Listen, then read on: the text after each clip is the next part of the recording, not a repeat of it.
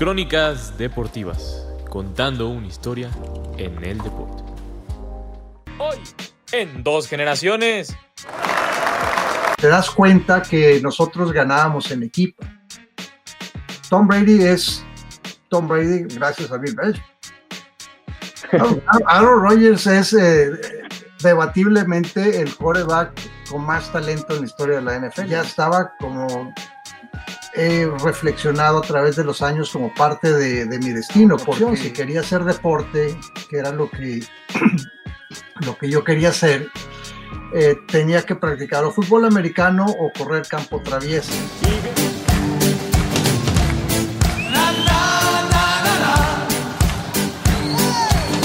Y bienvenidos a otro jueves de entrevistas en dos generaciones. Soy Alejandro Orellana y este es el primer episodio de esta nueva etapa, nueva plataforma, nuevo concepto y también grandes acompañantes. Pero para mí es un placer estar con mis dos compañeros. Primero saludo por la banda derecha, Alex el Flaco Ayala. ¿Cómo estás, querido Flaco? Hola, Ore, ¿cómo estás? Gerardo, un saludo también a nuestro compañero. Muy feliz, contento. Tenemos un invitadazo el día de hoy y no puedo esperar a empezar la plática de la izquierda nos acompaña debutando en esta temporada. Gerardo, el enano Martínez, ¿cómo estás? Hola, hola compañeros, hola Alex, hola Flaco y por supuesto un gran saludo a nuestro invitado de hoy, Raúl, un saludo y gracias por acompañarnos. Un gusto. Ya pudieron ver en la semblanza que pusimos al inicio, el invitado de hoy muy grande, es el único mexicano con dos anillos de Super Bowl y uno de los mejores analistas de NFL en el mundo de Torreón, Cahuila para el mundo. Él es Raúl Alegre. ¿Cómo estás, querido Raúl? Un verdadero placer que nos acompañes en este programa. El gusto es mío. Aquí empezando la, temporada. Ustedes son la, creo que la primera entrevista que hago de, la temporada 2021, así que arrancamos bien. Sí, vamos arrancando. Pero primero cuéntenos un poco de su historia. ¿Cómo inició su vida en el deporte en general? El, deporte, bueno, yo empecé, yo soy como mencionabas, originario de Torreón, Coahuila, y por ahí de los nueve años empecé a jugar fútbol, fútbol que conocemos en, México, sé que ustedes están en México, y acá en Estados Unidos se le conoce como soccer, y pues empecé a jugar en, en la escuela más que nada, y poco a poco le fui agarrando gusto y y fui mejorando. Hicimos un equipo para el verano, que de hecho mi papá, que en paz descanse, era el entrenador, con familiares, unos primos, amigos, y, y me fui eh, metiendo más y más eh, en el aspecto del fútbol. Yo era seguidor de un equipo que ya no existe, la Ola Verde, el equipo Laguna, que se convirtió en el, en el Toro Nesa, que tampoco ya existe, pero, pero bueno, ya es, son precursores de lo que ahora es el Santos, aunque el Santos originó en Puebla y después se cambió a Torreón, pero bueno, esa es otra historia.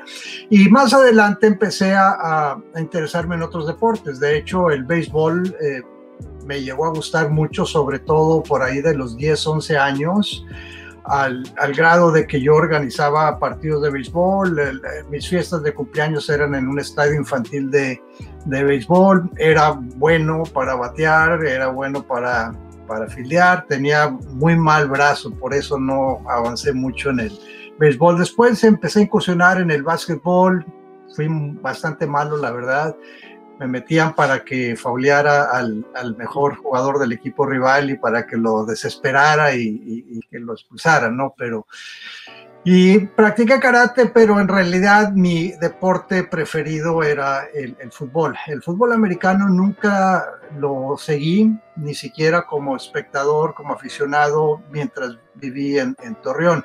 No fue hasta el año 1977 cuando vine a Estados Unidos a estudiar inglés en un año de intercambio en el estado de Washington, cerca de Seattle, cuando no me quedaba otra opción. Si quería hacer deporte, que era lo que, lo que yo quería hacer, eh, tenía que practicar o fútbol americano o correr campo traviesa.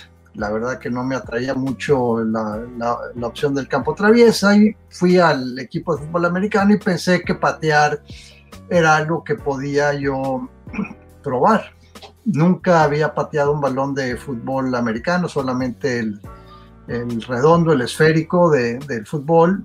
Y fui a mi primer prueba, mi primer tryout y metí todos los goles de campo que me pusieron, incluyendo uno de 55 yardas. Y pues era algo que ya estaba como he reflexionado a través de los años como parte de, de mi destino, porque yo he conocido a muchos muchachos desde que estoy en el fútbol americano, desde que estuve en el fútbol americano colegial, en el profesional y ahora ya después de eh, ya retirado, que vienen a que les ayude a, a, tratar de ser pateadores, sobre todo en high school. Y no es fácil, me doy cuenta que no, o sea, aunque son jugadores que destacaron en el fútbol, no pueden hacer la transición al americano. ¿Por qué yo pude? No sé, pero eh, tenía el talento, desde un principio le, pegaba bien, eh, tenía eh, precisión y eso me llevó a tener una beca, primero en la Universidad de Montana, donde estuve dos años. Montana es, recluta el área del noroeste de los Estados Unidos. Está, o sea, Montana, Montana está a dos estados del estado de Washington, se atraviesa el estado de Idaho en medio de los dos pero es parte del área que reclutan y conocían al, al, entrenador de mi high school, quien les mandó unos videos míos. Y ya estando yo en Torreón, en julio del 78, me hablaron para, para ofrecerme una media beca. Eh, la media beca consistía en que me iban a pagar la colegiatura, pero todo lo demás iba por mi cuenta. Entonces, eh, rechacé la oferta por eso y porque Montana no tenía facultad de ingeniería, yo quería estudiar ingeniería civil. Y después de, de o sea, de investigar, todo, la, la, universidad era de muy buen nivel, pero pues sin ingeniería civil y sin beca completa, la verdad no me interesó. Dos días después me volvieron a hablar y me ofrecieron la beca completa y esa investigación que hice me llevó a darme cuenta que en Estados Unidos eh, existe lo que se llama el tronco común, lo cual quiere decir que todas las carreras eh, son prácticamente o, o, inician de la misma manera los dos primeros años. Entonces, podía estudiar dos años en Montana, probar la experiencia de jugar fútbol americano colegial. Era una división eh, creo que ahora se llama FBS, antes era 1AA, y, y después regresar a México o cambiarme a otra universidad que, que ofreciera la carrera de ingeniería civil, que, que, al final fue lo que terminé haciendo. Después de dos años, el, el, director de deportes de la universidad fue muy noble conmigo, me ofreció no solamente, ahí te tienen que desligar de la institución, no te puedes cambiar nada más así porque sí, si ellos no te dan el permiso, entonces no puedes jugar en otra, en otra universidad. Entonces, bueno, eso era entonces, ahora ya es diferente.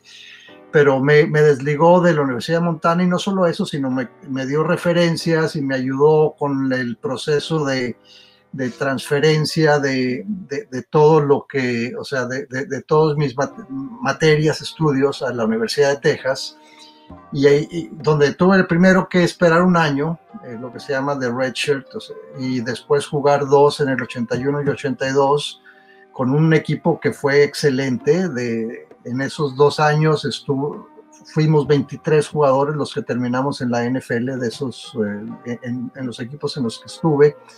Y de ahí me tuve la oportunidad, o sea, me ofrecieron los Vaqueros de Dallas un contrato de agente libre y me fui a probar. Más que nada, o sea, tenía dos ofertas yo para la pretemporada del 83, una con Atlanta y otra con Dallas. Y opté por Dallas porque era un equipo contendiente, era el equipo de América, era el coach era Tom Landry, el entrenador de equipos especiales había sido entrenador en la Universidad de Texas cuando yo estuve, él entrenaba la defensiva secundaria y tenía yo muy buena relación con él. Y estaba Rafael Septién, que era considerado el mejor pateador de la NFL en ese momento y pensé que si quería yo probar mi nivel, y si, o sea, probar si tenía o no nivel en la NFL, pues qué mejor manera de, de hacerlo que compitiendo contra el que era considerado el mejor y me fue bien, me fue bien. Al principio empecé muy, a, muy abajo, pero fui mejorando poco a poco a través de, o sea, son siete semanas, para mí fueron ocho semanas, para el resto, para los veteranos fueron seis y media, porque los rookies, los novatos se reportaban como 10 días antes. Y cuando llegó Rafael, al final nos quedamos él y yo compitiendo. Las últimas eh, dos semanas tuve la oportunidad de jugar un juego de pretemporada en 1983 contra Miami en Texas Stadium. Fue el primer juego de la NFL que jugó Dan Marino. Y metí un gol de campo de 52 yardas y un punto extra. Y de ahí en adelante empezaron a ir eh, entrenadores de otros equipos a verme jugar en, los, en las prácticas, porque ya no me volvieron a meter a los partidos.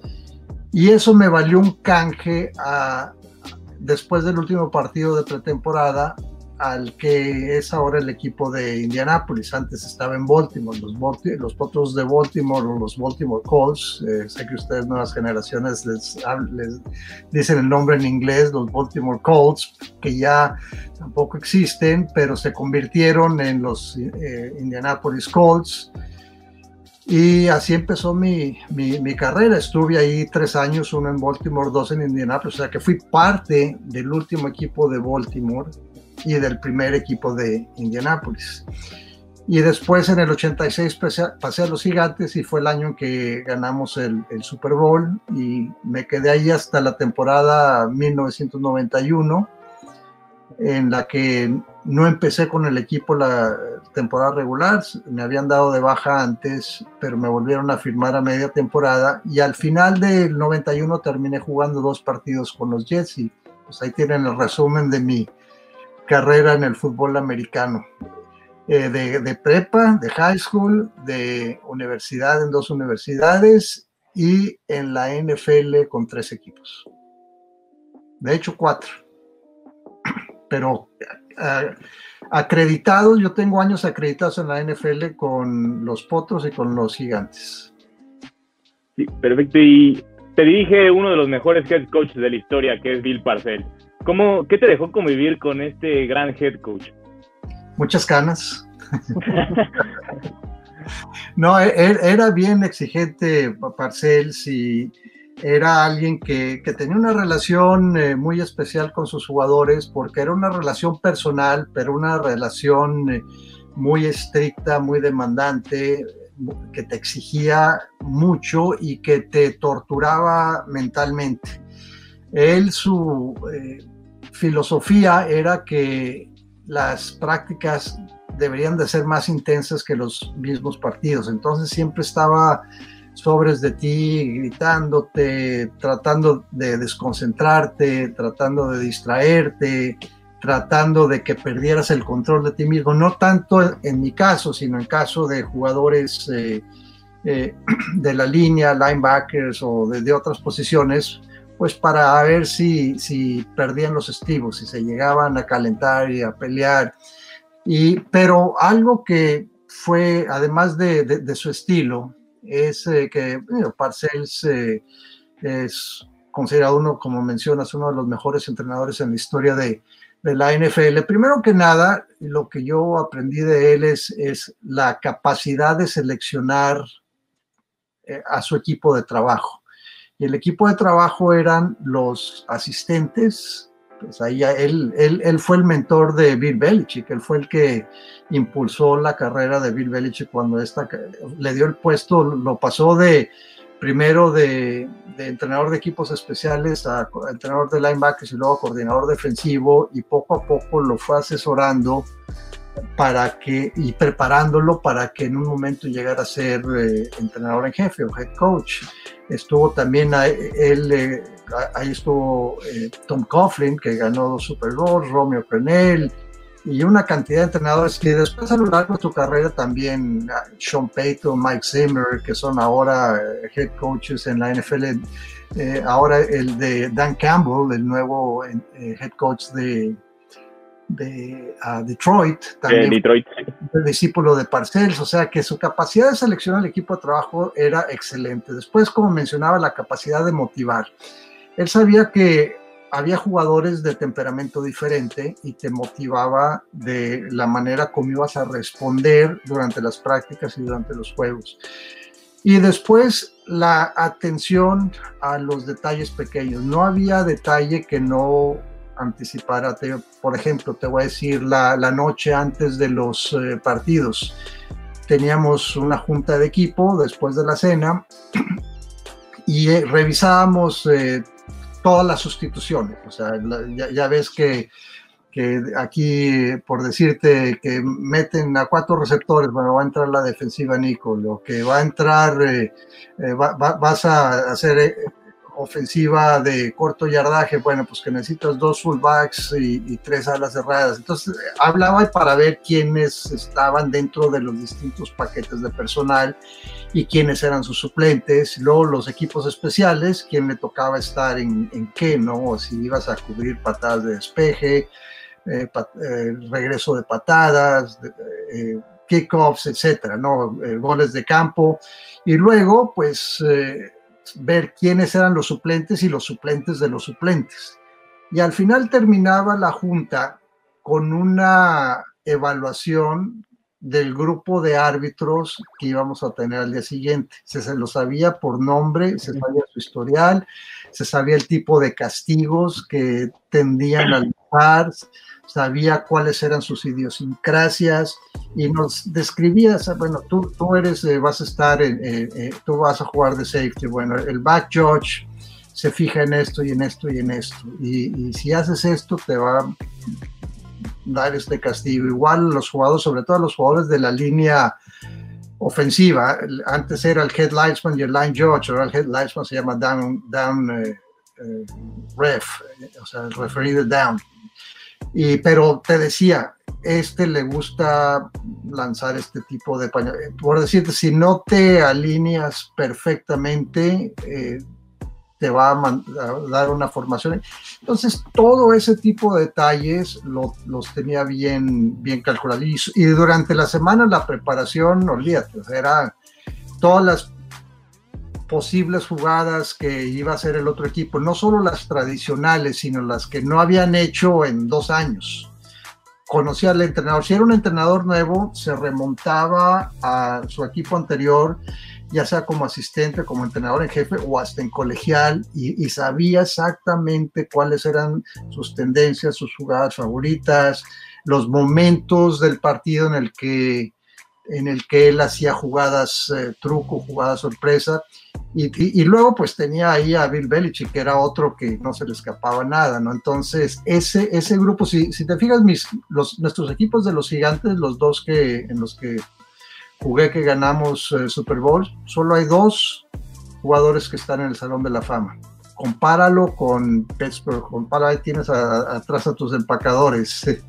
eh, y tienen cada equipo que ganaron, o sea, los 49 de Joe Montana. Hasta Chicago, ¿no? Que es el que tiene más.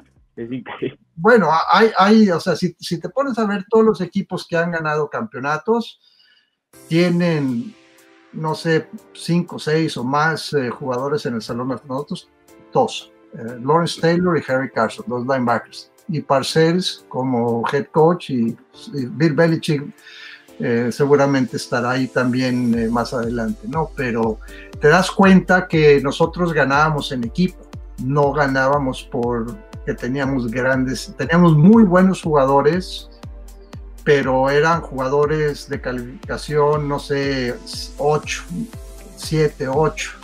No teníamos jugadores 9 o 10, como tienen ahora pues, el equipo de Tampa Bay o Kansas City, que tiene eh, cuatro o cinco jugadores excelentes, eh, considerados en muchos casos los mejores de su posición. Nosotros no éramos así, nosotros éramos un verdadero equipo y ganábamos en conjunto. Ya escuchamos que viene del aprendizaje de esta escuela Bill Parcell, Bill Belichick, ¿no? La atención a cada detalle. Eh, tengo entendido que tuvo la oportunidad de pedirles que le enseñaran a ver un partido como entrenador. Uh -huh. A la hora de de lograr o a la hora de analizar un juego, ¿en qué te fijas tú? ¿En la parte humana o en la parte eh, táctica, la parte, en la parte deportiva meramente? ¿O, sí. hay, uh, ¿O se trata de conjuntar estas dos partes? Es buena pregunta y depende de, de, del partido y depende de tu audiencia, ¿no? Mira, eh, cuando tienes un buen juego, dejas que el juego fluya y hablas lo menos posible nada más tratas de identificar cuáles son los eh, detalles interesantes y las tendencias que estás viendo en el juego. Cuando los equipos hacen ajustes, cuando los equipos están teniendo problemas con algún tipo de situación o de formación o que un jugador. Entonces, eso pienso yo que va a añadirle más a la experiencia del aficionado. Hay dos tipos de aficionados que, siguen las transmisiones en español. Unos, los que son altamente conocedores, que son los, yo los califico como aficionados de nivel sofisticado, que saben tanto o más que cualquier analista, y están los principiantes, los que les empieza a gustar el, eh, el, deporte, el fútbol americano. Entonces, si haces una transmisión, si tu transmisión se vuelve muy técnica y hablas mucho, y, veo muchos analistas, eh, sobre todo ahora que, que, no estuve transmitiendo y que me tocó ver muchos partidos por televisión, algunos...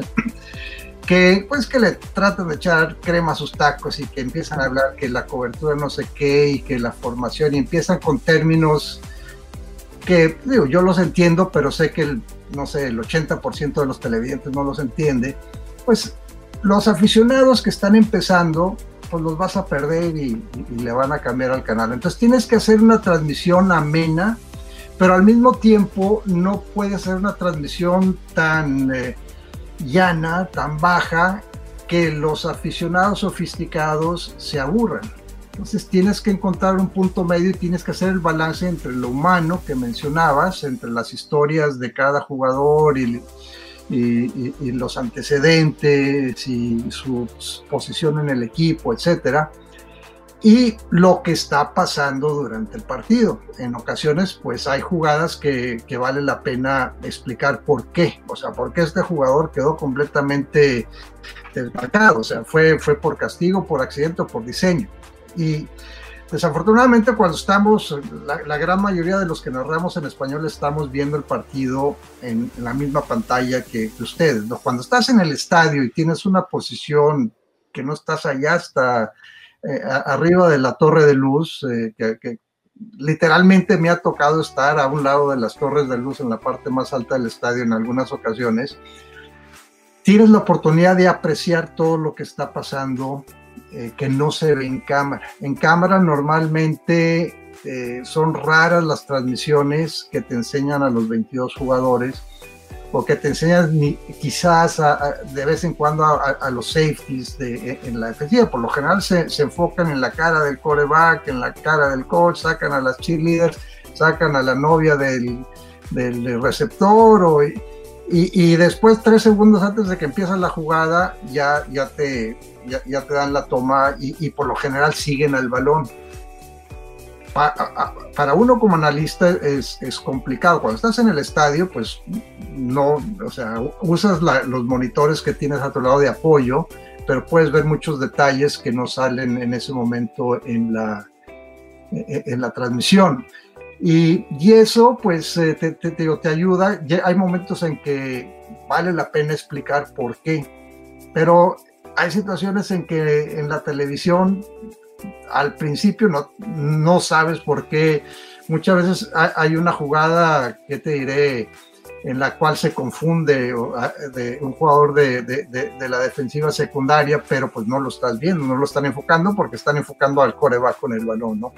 Pero ya cuando después, si tienes suerte y te da una buena repetición, si te toca un buen director, porque el productor no, no es el que selecciona las tomas, el que selecciona las tomas es el director de la transmisión.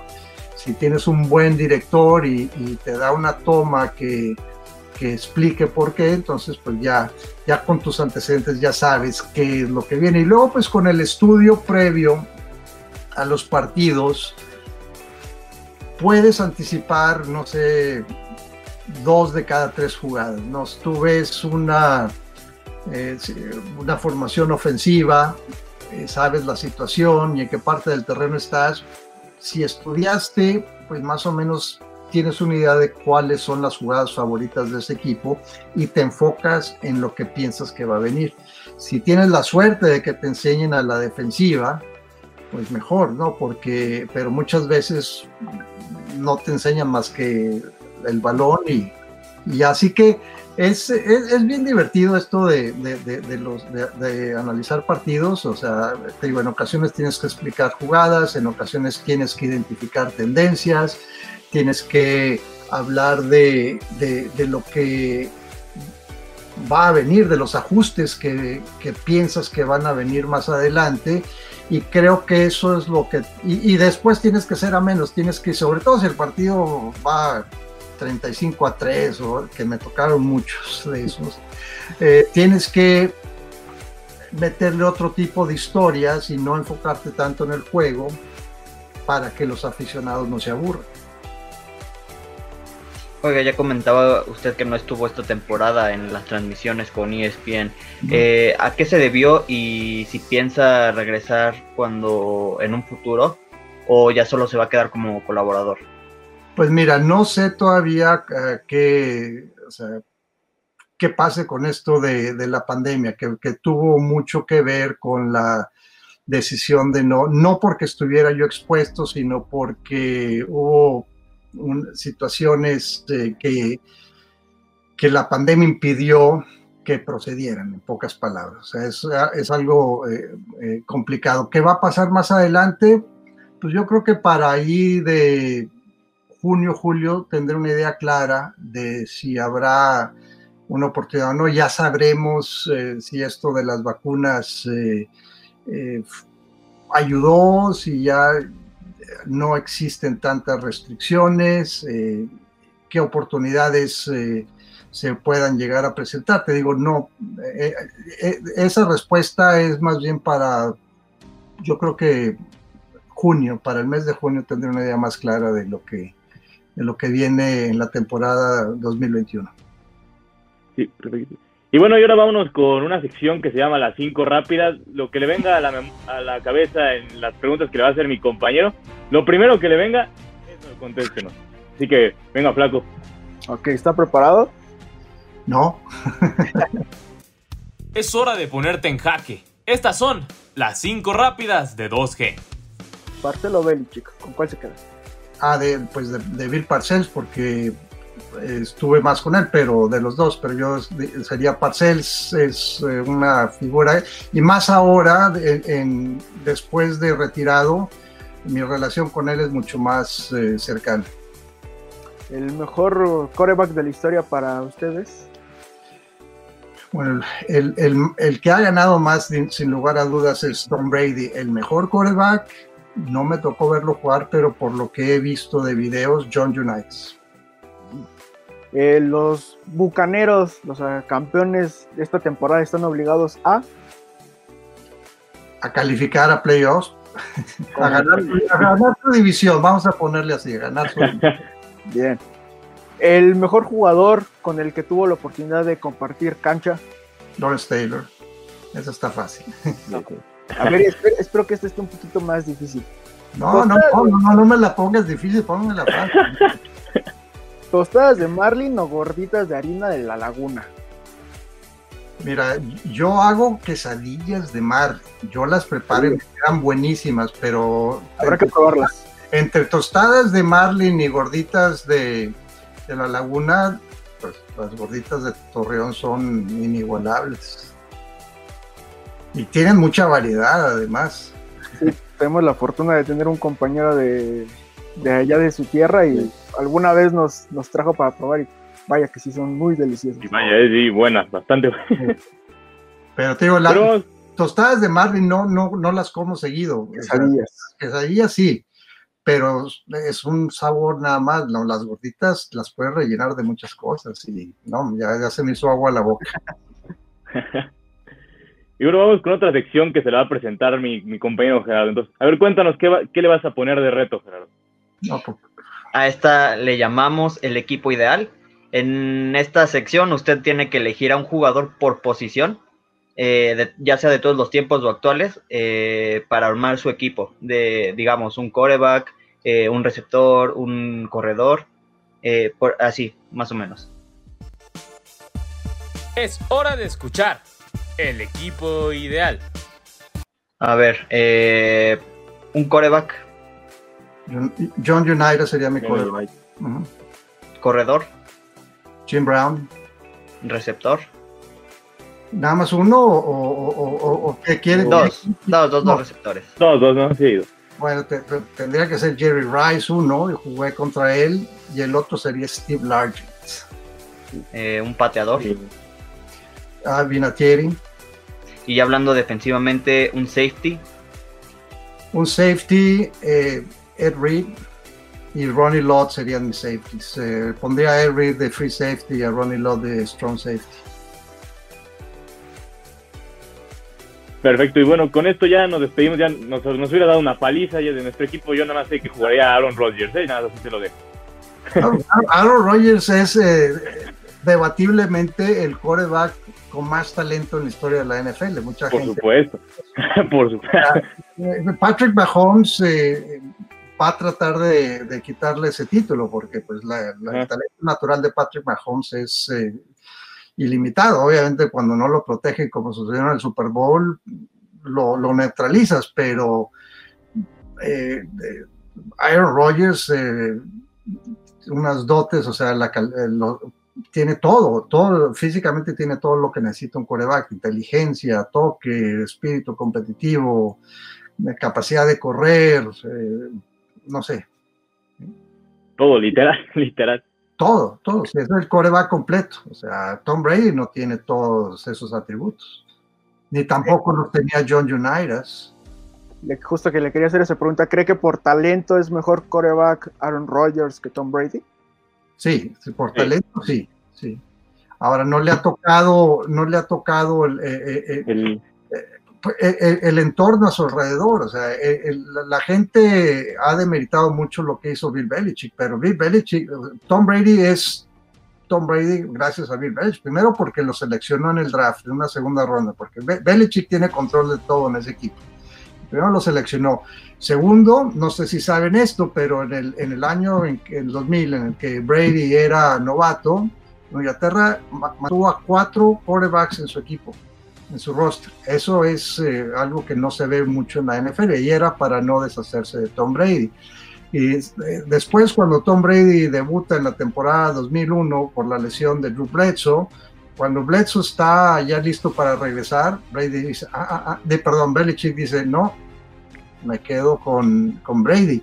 Y los planes ofensivos y la manera como lo fue desarrollando a lo largo de su carrera no le exigía tanto al principio y ya después le fue soltando las riendas al, grado que eh, Brady siguió creciendo. Entonces te digo, esa es una relación simbiótica, una relación que, de veras no, la no creo que la volvamos a ver eh, eh, en, la historia de, de, la NFL. Andy Reid y, Mahomes se parecerían un poco, pero no creo que, Andrew Reid ya tiene 63 años, creo que es un año más grande que yo, yo voy a cumplir 62 en junio.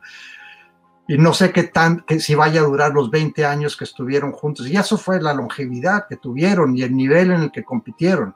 Entonces, eh, pero te digo, es, es una situación especial.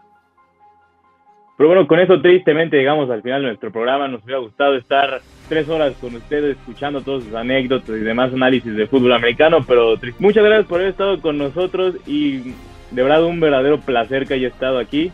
No, muy amables y pues espero que eh, sigan eh, lo que hago en, ahorita en este momento en redes sociales, ya vendrán otros proyectos y quizás más adelante regresar a las transmisiones y espero que cuando de una forma u otra eh, me, sigan ya sea por televisión o por redes sociales. Claro que sí, como dice mi compañero Ore, de verdad eh, estamos muy pendientes de lo que dice, me encanta, justamente creo que habla del equilibrio ofensivo en los equipos y creo que usted eh, tiene este equilibrio para las transmisiones para poder atrapar al espectador y esperemos pronto escucharlo de nuevo en la tele, pero Mientras déjenos sus redes sociales, dígales a, a la gente para que lo siga y estemos ahí en contacto. Ah, el Twitter es eh, arroba Raúl Alegre y Alegre es con dos L's y en Instagram es arroba RE Alegre, R es por Raúl Enrique.